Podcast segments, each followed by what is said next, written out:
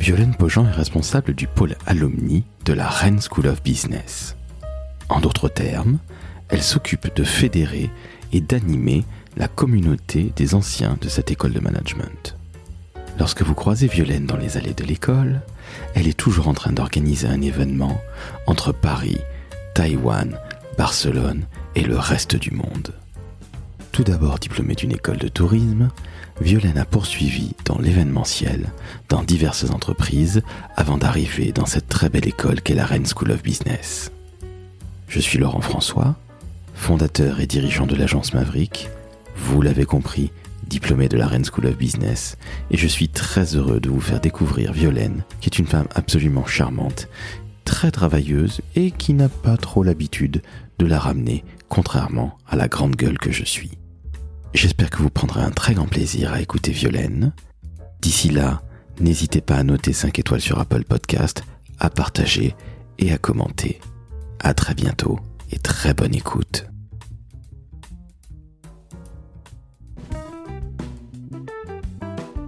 Le décodeur de la communication, un podcast de l'agence Maverick.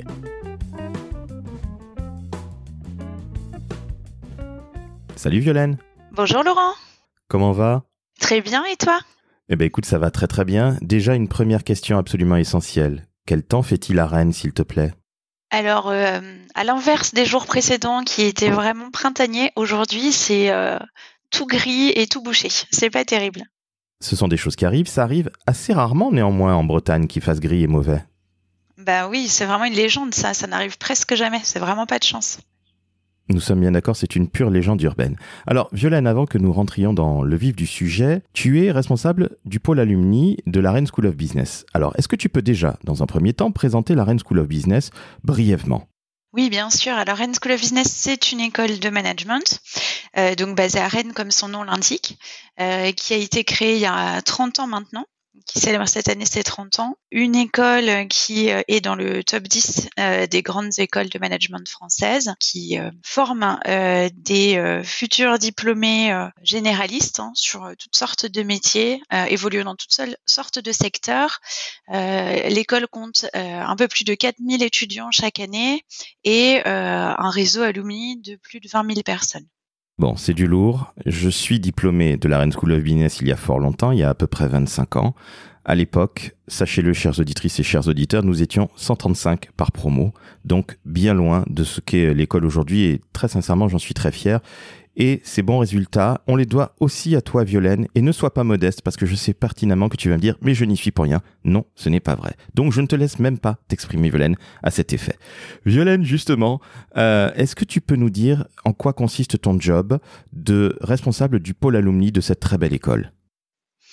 Euh, alors, c'est un métier euh, assez varié. Euh, il y a beaucoup de missions euh, très diverses, mais c'est aussi ce qui fait vraiment la, richesse de ces interactions avec les alumni. Euh, donc, effectivement, dans notre communauté, on a des personnes qui ont fait un pari audacieux il y a quelques années et qui finalement, quelques années plus tard, comme toi, Laurent, se retrouvent très heureux et très engagés de faire partie de cette communauté. Euh, donc, euh, il faut savoir que dans notre communauté alumni, on intègre aussi les étudiants. Donc, on va avoir tous les diplômés de l'école, mais aussi tous les étudiants. Et euh, mon travail, c'est un peu de mettre en musique toute cette communauté à travers différentes actions pour leur permettre de vraiment s'épanouir dans leur vie professionnelle. Plus on a des personnes issues de cette école qui vont être bien, qui vont avoir des postes dans lesquels ils vont être à la bonne place, euh, pouvoir se développer, pouvoir développer leur carrière, plus l'école sera reconnue. Donc il y a vraiment un cercle vertueux qu'on met en place euh, effectivement pour que ça serve l'intérêt et de l'école et des diplômés, puisque euh, les, deux destins sont vraiment liés. Euh, donc il y a un peu trois piliers sur une activité alumni qui sont très complémentaires. Le premier, ça va être vraiment orienté autour de la data. Qu'est-ce que sont devenus nos diplômés Comment ils évoluent euh, Être capable de les identifier, de pouvoir euh, euh, les faire parler, les faire témoigner. Le deuxième pilier, ça va être vraiment l'animation du réseau. Donc ça, ça prend euh, beaucoup de temps dans mon quotidien, euh, de mettre tout le monde en énergie, de proposer des événements, de s'adapter au contexte en fonction des événements. Donc là, euh, on est quand même heureux de pouvoir organiser des rassemblements dans quelques pays du monde, puisqu'il faut savoir que nos diplômés, bah, ils sont pas qu'à Rennes ou qu'en France, hein, ils sont vraiment partout dans le monde. Et on organise à cet effet des événements dans tous les pays quasiment où on a des communautés de diplômés importants.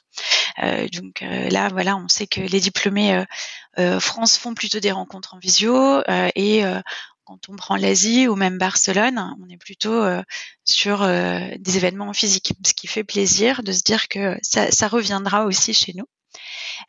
donc il y a toute cette partie animation qui, qui consiste vraiment à, à créer des événements impactants, apporter du contenu, créer de la valeur, euh, mettre en avant euh, bah, des speakers euh, qui vont être intéressants.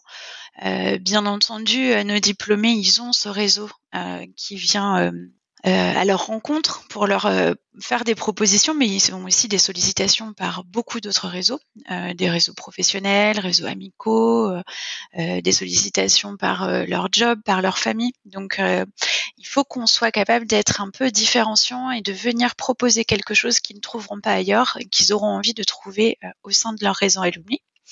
donc, c'est toujours un plaisir de travailler sur euh, toutes ces propositions et pour le faire, on s'appuie sur un réseau de bénévoles qui est conséquent. Euh, donc des responsables de clubs, des ambassadeurs de promo, euh, des élus au comité. donc la, la, vie et l'animation d'un réseau alumni passe forcément par l'implication de bénévoles pour pouvoir atteindre une taille critique, atteindre un nombre d'événements suffisants. Euh, et donc le troisième volet, lui, va être vraiment beaucoup plus orienté sur euh, la communication. Euh, pour raconter les parcours, faire connaître le réseau alumni, faire connaître les services. Donc là, on va utiliser principalement les outils digitaux. On fait très peu de print. ça va être les réseaux sociaux, ça va être des emailing, des newsletters, ça va être le site internet, la réalisation de flyers, mais qui sont pas destinés à l'impression, qu'on va pouvoir euh, diffuser euh, par euh, mail. donc un quotidien finalement très riche, très varié et des missions qui créent et qui connectent toujours en fait. C'est quelque chose qui est fondamental, c'est de toujours faire le lien entre les différentes missions, entre les différents interlocuteurs, entre l'école, les diplômés, la mise en relation. Donc il y a vraiment beaucoup de possibilités. Euh, on s'ennuyait pas du tout au quotidien. Jolène, je peux témoigner de ton excellent travail au quotidien et j'en profite pour te remercier au nom de tous les alumni, au nom de toutes les personnes qui sont au CA des alumni de la RSB. Tu fais un super job. Mais j'ai une petite question néanmoins. Depuis un an, nous vivons en pandémie, je ne t'apprends rien. Est-ce que ça n'est pas difficile pour toi d'organiser tous ces événements? Est-ce que finalement, ça n'est pas venu énormément compliquer la tâche et quelque part casser un peu cette dynamique très humaine de réseau? Alors, c'est sûr que euh, voilà, on a eu un petit peu euh, un effet euh, stop il y a presque un an maintenant, au moment du premier confinement. et puis, bah, pour la première fois dans mon activité, ça a vraiment été mondial. Comme je disais, nous on organise des événements partout dans le monde, et là, tout s'est mis à l'arrêt brutalement. Donc, on avait commencé en janvier-février à avoir des événements en Asie qui étaient les premiers touchés à s'annuler. Euh, mais euh, on restait quand même euh, assez confiant. on avait aussi des choses prévues Europe, Amérique, et finalement là le rideau s'est baissé pour tout le monde en même temps. après, moi, je suis plutôt du genre à voir les opportunités plutôt que les difficultés. donc, on avait défini avec Greg Texera, qui était vice-président en charge de l'animation du réseau, 2019-2020, on avait défini qu'on voulait euh, basculer dans des propositions d'événements virtuels. Et euh, c'est quelque chose qu'on avait du mal à faire. Euh, on avait des bénévoles qui voyaient pas forcément comment le mettre en œuvre. Et finalement, bah, ça a été une vraie opportunité. le fait de ne pas avoir le choix, bah, ça a permis aux gens de se réinventer, de faire des propositions. Donc moi, je suis vraiment venue en soutien pour proposer les outils, euh, pour euh, donner les tips. Euh, comment est-ce qu'on organise un événement en visio Comment est-ce que on l'anime de manière à ce qu'il y ait une continuité et faciliter la, vie de tous les responsables de club qui ont produit du contenu. Et finalement, on a eu moins d'événements en 2020, mais qui ont touché des audiences beaucoup plus grandes c'est l'avantage hein, de l'événement à distance, c'est que quand on organise une rencontre à Paris, ben, on va avoir que des personnes d'Île-de-France. Euh, quand on organise une rencontre en visio, ben, on va se retrouver avec Taïwan, Barcelone, Amsterdam, Paris, Rennes, Lyon, Valence, euh, voilà. Donc, euh, quelque part, ça a été une vraie opportunité pour nous pour toucher davantage de diplômés sur l'ensemble des thématiques. donc sur tous les événements assez régulier hein, qu'on organise toutes les semaines. Hein. Euh, ça a été une vraie opportunité. En revanche, euh, sur nos grands événements euh, plus structurants, comme les événements où on va rassembler 500 personnes sur Paris ou sur Rennes, pour des temps forts dans la vie des diplômés, comme et de l'association, comme l'assemblée générale ou comme le, la, la, cérémonie de remise des diplômes, là, effectivement, le virtuel n'a pas permis de pallier. Donc, euh, ce temps de pause un petit peu sur l'année 2020, euh, où on n'a pas pu euh, créer cette communion et rassembler les gens physiquement, bah, finalement, on s'en sert pour réfléchir les événements un petit peu différemment, essayer de prendre le temps de la réflexion, de pas être dans le copier-coller de ce qui a été organisé jusqu'à présent. on envisage des dates sur le deuxième semestre 2021 parce que finalement, euh, voilà, un an après, on se rend compte hein, qu'on est euh, toujours euh, très limité dans les possibilités de rassemblement et on reste confiant pour bah, justement continuer à, animer ce réseau, continuer à entretenir cette convivialité et ne, pas rester non plus limité. Hein. Il y a des personnes à qui la visio, au bout d'un moment, ça convient plus du tout. les personnes ont une lassitude euh, de se voir par écran interposé. Donc voilà, on profite de ce temps pour euh, poser les choses différemment euh, et on a aussi une superbe opportunité qui s'offre à nous à partir de septembre 2021 puisque Rennes School of Business ouvre une antenne à Paris, un campus qui sera situé dans le 9e arrondissement et qui sera la maison des alumni. Donc c'est aussi un lieu en dehors de l'école à Rennes qui va nous permettre de nous réunir de manière simple et régulière euh, et de fédérer la communauté. On espère qu'on aura ensuite d'autres maisons des alumni dans d'autres villes où on a beaucoup de diplômés. Mais euh, on a aussi les 30 ans de l'école qui euh, ont été légèrement différés dans le temps du fait des contraintes de rassemblement, mais qui vont permettre de réunir aussi cette communauté alumni, de créer des occasions de rencontres à petite ou grande échelle. Donc finalement, oui, il y a eu quelques semaines d'adaptation face à ce coup d'arrêt brutal. Mais euh, on a plein d'opportunités derrière à développer. Donc euh, globalement, euh, il y a toujours une possibilité de, faire quelque chose de bien à partir d'un élément non maîtrisé. Tu en tires finalement plutôt un bilan positif de cette pandémie au final. Oui, au final, voilà. Après, c'est mon côté de voir le verre plutôt à moitié plein. Hein. Mais globalement, sur ce marché de l'événementiel et euh, j'ai une formation événementielle, donc j'ai des amis qui travaillent dans l'événementiel et c'est un secteur qui est quand même euh, très compliqué. Ben, globalement, euh, grâce à l'engagement aussi hein, de cette communauté de bénévoles qui ont accepté de jouer le jeu, grâce à, à ce comité, à l'école qui ne cesse d'innover, ben, on arrive à en sortir beaucoup d'opportunités et du positif, oui. Justement, parlons de ton parcours. Tu disais à l'instant même que tu as travaillé dans l'événementiel auparavant.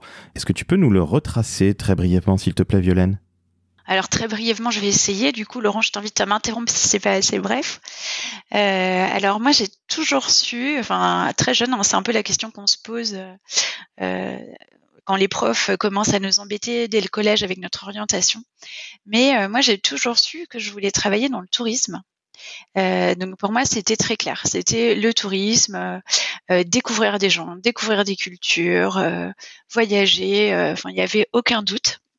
donc, je me suis pas vraiment posé la question de me tourner vers d'autres secteurs ou de m'intéresser à autre chose parce que j'étais sûre, j'étais convaincue, c'était ça que je voulais faire. Donc voilà, j'ai commencé des études à Angers au sein de l'Estua, l'école supérieure de tourisme et d'hôtellerie de l'université d'Angers, euh, qui à l'époque euh, était une des écoles qui proposait euh, un parcours en IUP pour avoir un diplôme donc de niveau master en tourisme. Et voilà, pour moi, il n'y avait, y avait pas de doute. cette école était réputée, c'était la meilleure, donc c'était là que je devais aller. Donc j'ai intégré l'école directement après le bac par l'intermédiaire d'une année préparatoire. et là, c'est un peu la confirmation hein, que voilà tout tout ce que j'avais euh, anticipé, euh, c'est vraiment ce qui me plaisait. Euh, donc j'ai eu l'occasion pendant mes études là-bas de faire un semestre aux États-Unis, un stage de six mois au Mexique, euh, voilà, de vraiment euh, explorer euh, les différents métiers qu'on peut trouver en tourisme. Et finalement, en fin de cursus, je me serais orientée vers un master autour des métiers de l'événementiel, puisque je faisais le constat que le tourisme de loisirs, bah, c'était hyper sympa, mais c'était souvent aussi du tourisme de masse et donc qu'on n'était pas dans de la précision comme on peut l'être dans l'événementiel.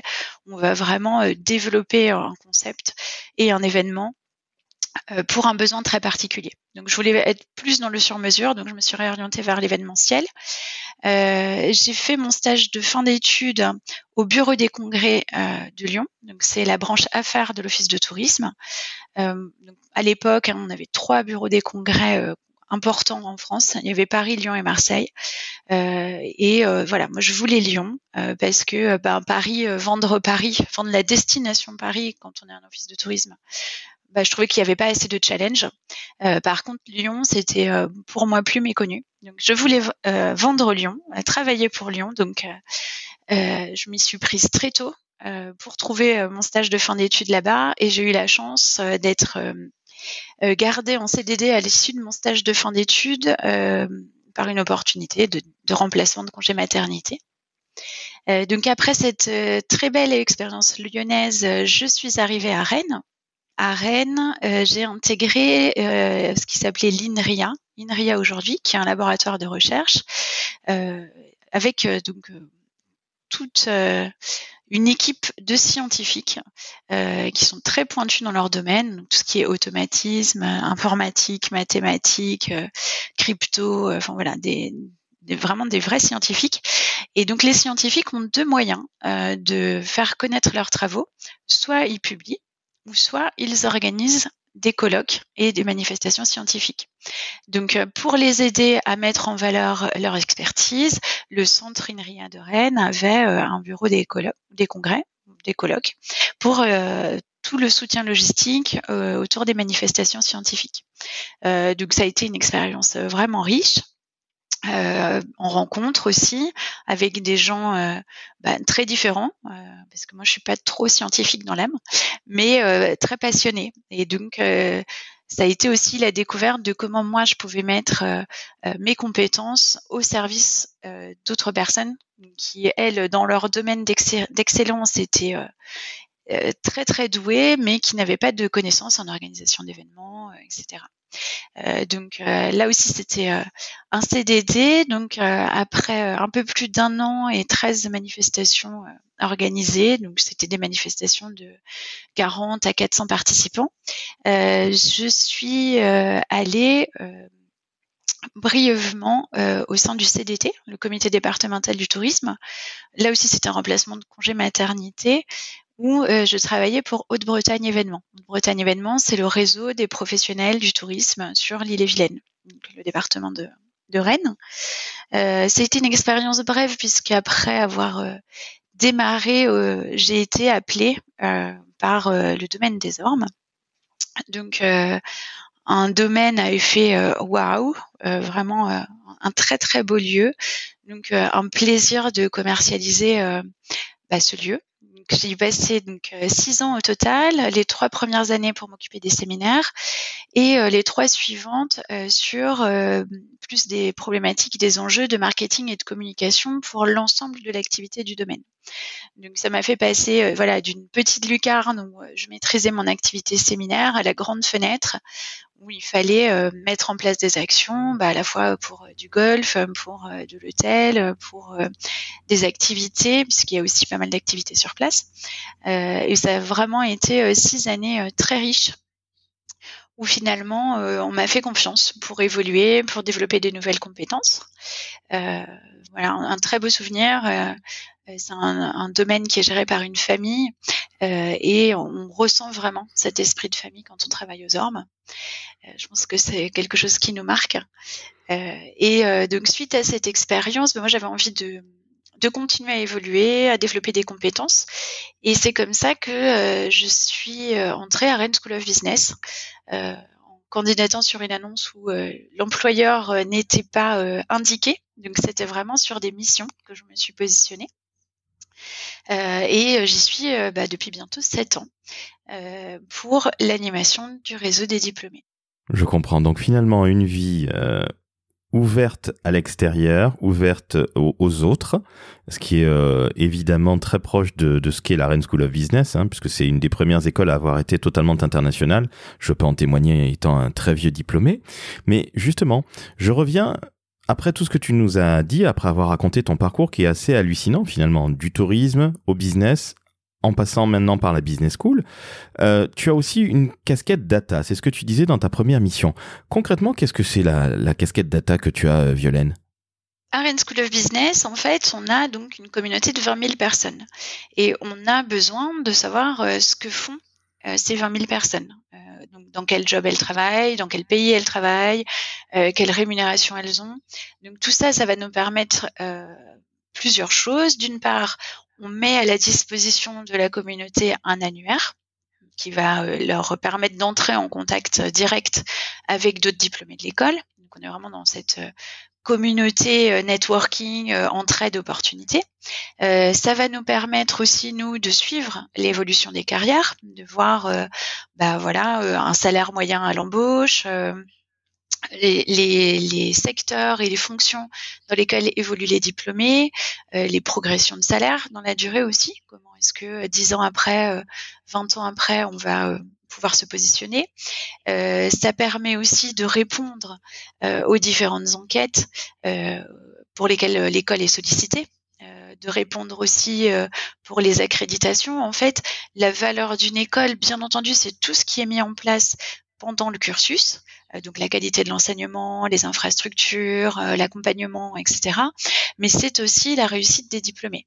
Donc il y a vraiment un enjeu stratégique pour une école à être capable de bien monitorer ce que deviennent les diplômés euh, de manière à, le tracer et aussi à les aider à chaque fois que l'école est en capacité de le faire.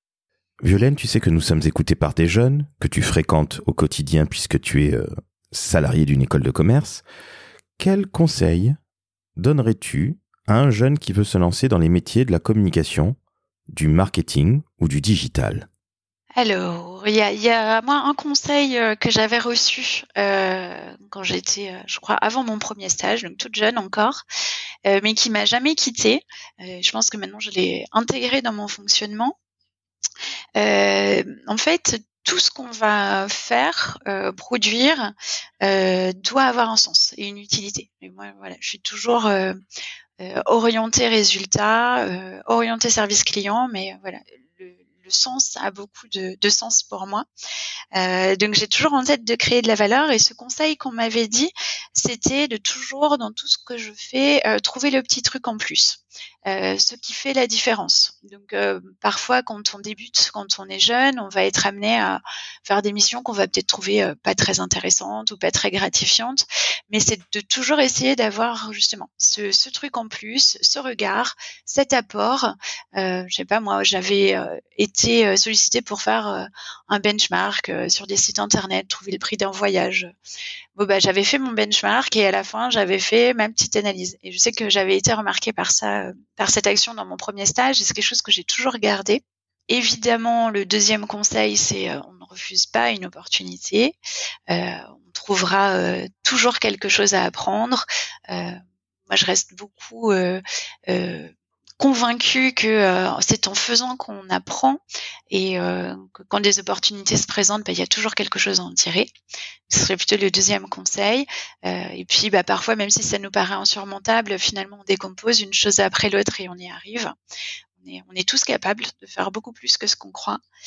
Et la troisième chose, euh, bah, je vous ai parlé rapidement de mon expérience à Lyon qui a été excellente, mais j'ai redécouvert il n'y a pas si longtemps euh, avec étonnement euh, dans mon rapport de stage que euh, bah, les, premières semaines avaient été difficiles et c'est quelque chose que j'avais complètement occulté. Et ça fait des difficile parce que bah, finalement, en tant que stagiaire, on s'occupait pas de moi, donc j'étais un peu livrée à moi-même euh, et, et euh, on me nourrissait pas. J'avais pas d'apport, j'avais pas de temps qui m'était consacré pour m'apprendre, pour me demander des choses, etc. Et euh, j'étais un peu euh, ouais dépitée parce que c'était bah, le dernier stage, la transition avec la vie pro. Et euh, j'ai noté dans mon rapport que mon tuteur euh, était venu me voir et m'avait dit mais en fait tu as toutes les clés entre les mains. Euh, ils n'ont pas de temps pour toi. C'est pas grave parce que de toi-même tu peux finalement avoir cet effet de de levier, euh, te débrouiller, proposer, euh, ne pas être dans le costume un peu passif, euh, mais vraiment être active. Et j'avais suivi ce conseil. Du coup, enfin moi j'avais gardé, j'ai toujours un super souvenir de cette expérience lyonnaise qui a été une vraie réussite. J'ai gardé ça aussi en moi, de se dire que bah, parfois la situation elle est pas comme on voudrait, mais c'est pas grave parce que finalement en changeant notre attitude, en changeant, notre façon d'envisager les choses, en proposant, ben on arrive à changer le cours d'une expérience pour la transformer en quelque chose de positif. Et euh, je pense que ce serait euh, mon troisième conseil, de, toujours y croire et de se donner les moyens et de pas euh, de pas se limiter, de pas s'arrêter là où on voit un petit obstacle, mais de regarder pour le contourner. Une dernière question, Violaine, qui n'est pas du tout une question piège, je te rassure par avance. Qu'est-ce que tu apprécies le plus dans ton métier aujourd'hui? C'est pas quelque chose qui est trop difficile. Euh, clairement, c'est les gens, euh, les alumni euh, que je rencontre, comme toi, Laurent, comme toutes les personnes avec qui j'ai l'occasion de travailler. c'est la richesse des points de vue, la variété des apports, les regards croisés, les parcours de vie. clairement, moi, je suis vraiment passionnée par mon métier. Je suis en ce moment en train de former Margot, une jeune fille qui m'a rejointe pour les alumni. Et elle me dit, voilà, j'entends quand tu m'en parles ta passion, mais ce qui me fait euh, vraiment avancer, c'est les gens. Euh, et euh, le fait de me rendre compte que je peux leur être utile, que je peux les aider, que je peux mettre en musique leurs projets. mais ma, ma richesse, c'est vraiment les gens autour de moi. Donc, en l'occurrence, là, les diplômés, les salariés de Rennes of Business, les étudiants avec qui on développe tout un programme pour être beaucoup plus dans la collaboration. Mais vraiment, c'est ça. Eh bien, merci beaucoup, Violaine. C'est sur ces belles paroles très humaines et qui ne m'étonnent pas de toi, te connaissant, que nous allons nous quitter. Violaine, je te remercie pour le temps que tu m'as accordé. C'était absolument génial. Une femme du tourisme qui arrive non pas en touriste à l'école, mais pas loin, hein, quelque part. Quel bon mot, c'est magnifique. Mais en tout cas, je te remercie, c'est absolument passionnant. Je te dis à très bientôt. Alors peut-être pas nécessairement de visu, hélas, pour nos réunions euh, d'alumni de la RSB, mais en tout cas en vision conférence. Je te dis à bientôt. Je te remercie, Violaine. Merci beaucoup, Laurent, de m'avoir invité. Euh, c'est toujours un plaisir euh, de d'échanger avec toi. Et voilà, une première en, en, podcast comme ça, mais une très belle expérience. Donc merci d'avoir de m'avoir invité. Je t'en prie, c'est tout à fait normal. Chères auditrices, chers auditeurs, je vais évidemment faire ma petite minute promotion. Comme à l'habitude, vous savez à quel point je la surkiffe. Donc, je vais vous demander, un, de noter 5 étoiles sur Apple Podcast, 2, de partager, 3, de commenter, bref, de m'aimer et surtout d'aimer ce que vient de dire Violaine parce que c'était absolument passionnant. Je vous dis à très bientôt et Violaine, je te redis encore une fois merci.